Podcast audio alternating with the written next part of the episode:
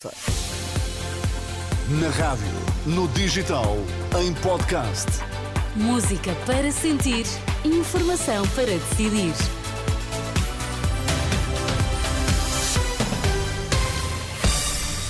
Ana, quais são agora os temas em destaque?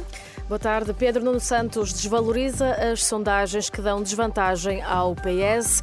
O ministro da Educação pede ponderação na sequência do apelo ao fim do segundo ciclo. As notícias às três na Renascença. Informação para decidir com Ana Fernandes Silva. É preciso fazer uma avaliação séria das consequências. Posição do Ministro da Educação ao eventual fim do atual modelo do segundo ciclo, uma ideia que consta do relatório do Conselho Nacional de Educação e defendida também pelos diretores de escolas públicas, em declarações que já aqui ouvimos ao longo da manhã. Em resposta, o Ministro João Costa diz à Renascença que enunciados simplistas podem prejudicar o processo de evolução do ensino. Aquilo que eu defendo é que eh, possamos, a partir deste, de, destas recomendações, ter um, uma avaliação séria, uma avaliação uh, de fundo, para uh, não cairmos também apenas em, em, enunciados simplistas, que é isto deve acabar, ou deve ser um ano em modo de docência e o outro ano agregado ao terceiro ciclo, uh, porque isso é só dizer deve ser ou não deve ser, sem se avaliar eh, exatamente as possíveis consequências e o que está associado em termos de processos de ensino e aprendizagem às opções que se vierem a tomar. O ministro da Educação, João Costa, ouvido pela jornalista Carla Fino sobre a sugestão do Conselho Nacional de Educação que defende o fim de transições significativas para os alunos mais novos. Ora, terminar com o segundo ciclo pode significar que todas as disciplinas no quinto e sexto anos de escolaridade passem a ser lecionadas por apenas um professor. Pedro Nuno Santos desvaloriza as sondagens que dão desvantagem ao PS. Esta manhã, numa ação de campanha em Ponta Delgada, nos Açores, o líder socialista nota que em 2022 os estudos de opinião também davam o PS em perda e depois aconteceu a maioria absoluta. Nós, para já, não fazemos a nossa campanha dependente de sondagens nem boas nem más. Mas olha, aqui nos Açores nós tínhamos uma que nos dava a vitória, e uma boa vitória. Eh, e uma, e uma sondagem de, de uma empresa importante, de uma universidade importante. E, tivemos, e a seguir perdemos. Em 2022, as sondagens davam-nos empate e nós temos uma maioria absoluta.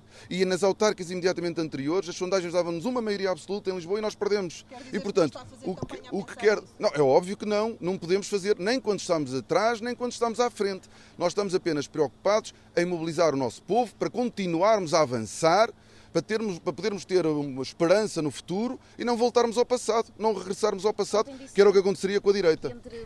Em declarações aos jornalistas nos Açores, Pedro Nuno Santos insistiu ainda na presença de Pedro Passos Coelho na campanha do PSD para referir que se trata de um tempo em que o país era governado por promessas que não eram cumpridas. E a presença de Passos Coelho continua a marcar este dia de campanha. Esta manhã, em Odmir, a líder do Bloco de Esquerda agradeceu, em tom irónico, a entrada de Passos Coelho na campanha. Mariana Mortágua diz que é importante para reavivar a memória dos portugueses dos tempos da Troika. Tenho ouvido Luís Montenegro a falar muitas vezes sobre os jovens portugueses que imigram para fora do país. Tenho ouvido Luís Montenegro a falar sobre fazer as pazes com os idosos. E por isso eu quero agradecer-lhe o facto de ter trazido Pedro Passos Coelho para a campanha, porque podia haver algum jovem, podia haver algum idoso neste país que se tivesse esquecido do que foi a governação do PSD, quando cortou pensões, apesar de ter prometido não o fazer, quando mandou os, jovens emigrarem, quando expulsou os jovens do país dizendo que deviam sair da sua zona de conforto. E, portanto, acho que devemos agradecer ao PSD ter trazido a maior recordação desse, desse passado. Venha mais vezes, apareça mais vezes na campanha. компании. A líder do Bloco de Esquerda, Mariana Mortágua, esta manhã em Odmira. E a fechar, Sónia, não sei se é o teu caso, mas para quem não conseguiu até ontem validar as faturas do ano passado no Portal das Finanças, tem mais dois dias. A autoridade tributária prolongou o prazo, isto depois de ontem, que seria o último dia, terem verificado vários constrangimentos por parte de alguns contribuintes no acesso ao portal.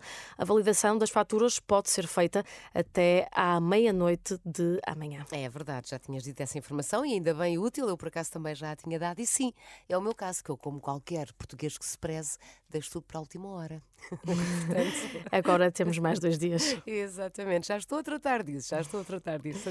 Ana, pois é a nossa última intervenção aqui juntas, não é? É, Portanto, amanhã amanhã mais. conto contigo. Então vá, beijinho, até Obrigada, amanhã. até